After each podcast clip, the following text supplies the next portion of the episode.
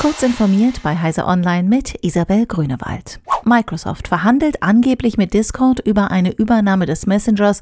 Als Kaufpreis sind mehr als 10 Milliarden US-Dollar im Gespräch. Das berichtet die New York Times unter Berufung auf ungenannte Personen, die mit den Verhandlungen vertraut seien. Noch seien die Gespräche aber in einer frühen Phase.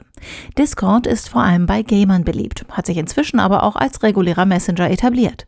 Sollte Microsoft Discord tatsächlich übernehmen, würde der Dienst zum hauseigenen Ökosystem rund um die Xbox-Konsolen passen.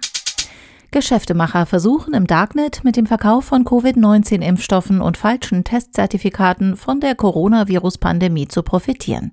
Angeboten werden die Impfstoffe von AstraZeneca, der russische Sputnik 5, der chinesische Sinopharm sowie das Vakzin von Johnson Johnson, wie Wissenschaftler der Cybersicherheitsfirma Checkpoint herausgefunden haben. Wie die BBC berichtet, würden zusätzlich gefälschte Testzertifikate und Impfpässe angeboten. Die Echtheit der im Darknet angebotenen Impfstoffe konnte nicht verifiziert werden. Checkpoint sieht deshalb eine lückenlose Impfstoffdokumentation über alle Länder in Form von QR-Codes als unerlässlich an, um Fälschungen besser verhindern zu können.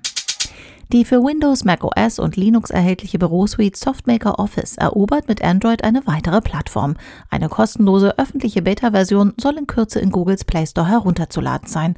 Anders als das seit 2015 verfügbare, nur für Android-Tablets gedachte Softmaker Office HD, bringt die neue Suite getrennte Oberflächen für den Einsatz mit Ribbons auf Tablets und für die Einhandbedienung auf Smartphones mit.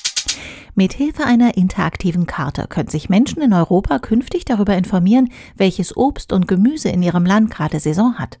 Das Europäische Informationszentrum für Lebensmittel veröffentlichte die Karte auf seiner Internetseite. Sie ist zunächst auf Englisch mit vielen Bildern verfügbar, soll demnächst jedoch auch unter anderem auf Deutsch online gehen. Interessierte können sich anzeigen lassen, welches Gemüse in den verschiedenen Monaten in ihrem Land geerntet wird oder aus dem Lager verfügbar ist. Im März sind das in Deutschland laut der interaktiven Karte etwa rote Beete, Pilze, Weißkohl und Spinat. Diese und weitere aktuelle Nachrichten finden Sie ausführlich auf heise.de.